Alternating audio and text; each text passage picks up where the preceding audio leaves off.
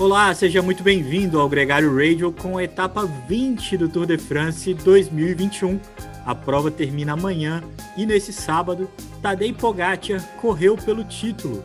No contrarrelógio individual, ele se poupou um pouco, acabou não sendo tão canibal quanto sempre foi, permitiu que a vitória ficasse com outro craque, com outro nome que se exibe na história desse Tour de France, o belga Wout van Aert. Aqui comigo para falar sobre esse dia e sobre a expectativa para o baile de gala desse domingo, ele, o craque Nicolas. Nicolas, muito bem-vindo aqui com a gente. Tá acabando o Tour de France, hein? Fala, capitão. Fala, galera. É, pessoal do Walking Dead aí, que é o circo do Tour de France, já tá todo mundo zumbi. Pode ter certeza que já tá todo mundo feliz de chegar em chegar em Paris amanhã, abrir um champanhe, festejar um pouco porque foram três semanas intensas, né, cara? Tenho certeza que esse Tour de France marcou a galera. Você nota claramente no pelotão que o pessoal tá, tá cansado e já não vê a hora de não vê a hora de terminar. A gente viu em mais de um lugar, né, a notícia de que esse tinha sido o Tour de France mais difícil da história para os ciclistas, né? Para a gente ficou uma coisa um pouco mais é, monótono pela supremacia do Tadej Pogacar, pelas inúmeras fugas, mas isso é uma coisa também de quem está vendo a história ser escrita com esse cara que é absurdamente forte. Ele confirmou nesse sábado a camisa amarela, camisa branca, camisa de bolinhas, com uma crono que ele não exibiu sua melhor forma, correu de uma forma muito prudente e fez correto, na minha visão, não adiantava eh, se expor demais, o risco era muito grande. Para muita gente, ele já correu até pensando na Olimpíada. Fato é que ele chegou até mesmo tomando tempo do Jonas Vingegaard, que esse cara que talvez tenha sido quem melhor aproveitou o Tour de France 2021, saltou de um gregário para um segundo lugar no Tour de France, um cara que se defende muito bem na montanha e se defende também no contrarrelógio. Hoje ele foi o terceiro atrás apenas do Casper Asgreen, da Docane Quickstep, e do companheiro de equipe dele, o Wout van Aert, que se exibiu, andou a 51,5 de média horária, Nicolas, para ganhar a segunda etapa dele nesse Tour de France. Ganhou uma etapa de montanha, ganhou um contrarrelógio, sendo que o ano passado ele ganhou dois sprints. Será que ainda tem bala para amanhã, Nicolas? Ah, eu não, não, não duvido de nada, cara. Sempre pode, né? E, e falando aí também do Jonas Vingegaard, quem ficou feliz com esse Tour de France certamente é o gerente da conta bancária dele.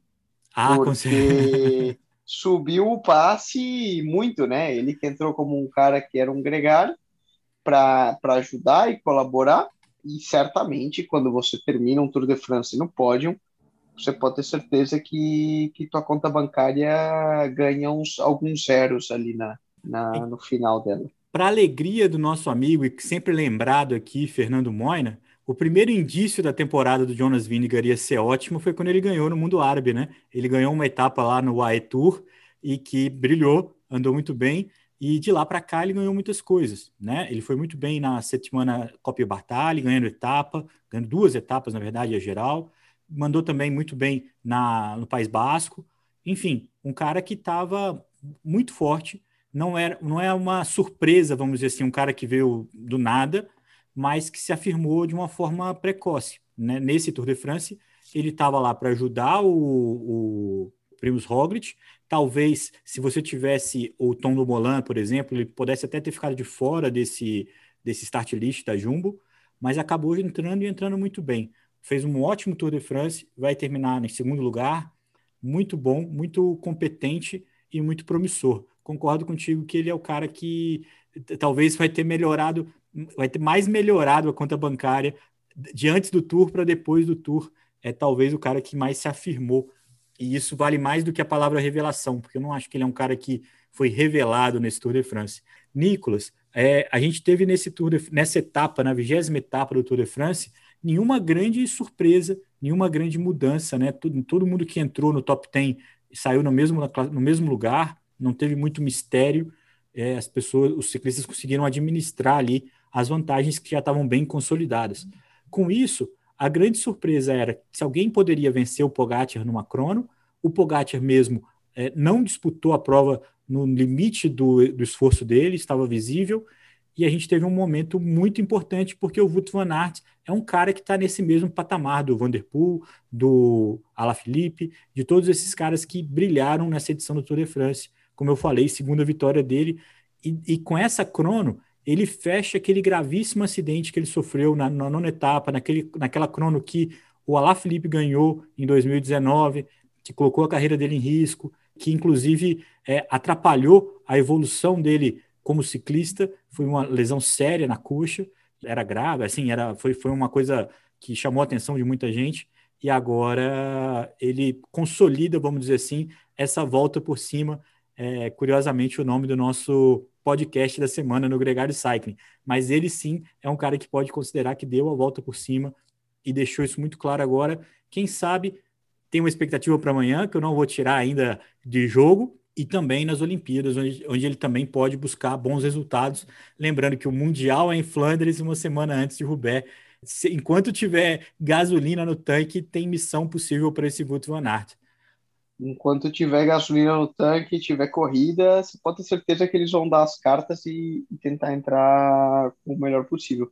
Lembrando que hoje também a gente ficou sabendo que o ciclista super combativo desse Tour de France foi o francês Frank Bonamour, da Baby Hotels, que foi um cara que de fato andou muito bem, ficou em 22 na geral e andou em fuga quase, quase todo dia.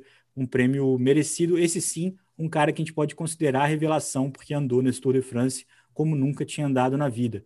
Nicolas, para fechar, amanhã, Paris, aquela grande festa importante para todo mundo economicamente, importante para todo mundo emocionalmente, é bonito para caramba aquela, aquela chegada, e para os sprinters um momento de, decisivo. O Mark Cavendish chega para a prova com a expectativa de uma quinta vitória da camisa verde. Se ele não disputar o sprint, se ele não ficar entre os cinco primeiros e o Matthew Matthews ficar em primeiro ou em segundo, rouba a camisa verde dele depois das fotos. Então é um compromisso muito sério que ele vai ter amanhã de ficar entre os cinco primeiros e garantir essa camisa. É, é... E também a, a possibilidade dele bater o recorde do Ed Max. O Max está por lá hoje tirou uma foto, foi com o Wout van Aert. Quem sabe um belga salva o outro. Eu estava pensando nisso e acho que para o Cavendish não é de tudo ruim é, ter um recorde compartilhado com o Ed Merckx, porque toda vez que alguém lembrar desse recorde, vai lembrar do Cavendish e vai lembrar do Merckx. Não vai falar assim. Pô, cara, peraí, vitórias... Não vamos, não vamos cortar o barato da etapa de amanhã, cara. Vamos ver se o cara bate o recorde antes de começar já a inventar teorias.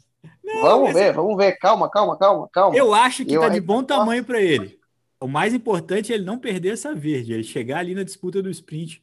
E eu acho que ele tem o melhor time para poder tomar conta disso. Lembrando que ele vai chegar um pouco pressionado pelo chilique que ele deu e que foi é, notado ontem, né, depois da etapa, e viralizou, né? Ele foi obrigado a fazer uma mensagem de, de desculpa para os mecânicos dele e da equipe do Quick Step, mas mesmo assim tem, acredito que o clima lá ainda está valendo para bater esse recorde e principalmente para coroar esse retorno que foi mais do que espetacular. Já são quatro vitórias nesse Tour de France. Nicolas, vamos esperar. Amanhã a gente se encontra para falar sobre o final do Tour de France.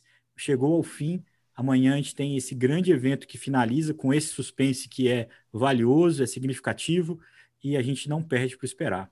Final do, do filme de Hollywood, né? Vamos ver se tem um finalzinho, um final feliz, como todo filme de Hollywood espera. Olha, cara, tem filmes que costumam tentar inventar um pouco no final. Dá um a susto, gente... né? Dá um susto. Não, vamos ver, vamos ver, vamos ver.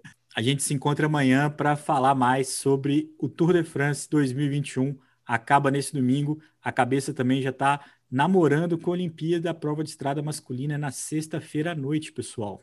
Um abraço e um bom estoque de café para o final de semana que vem.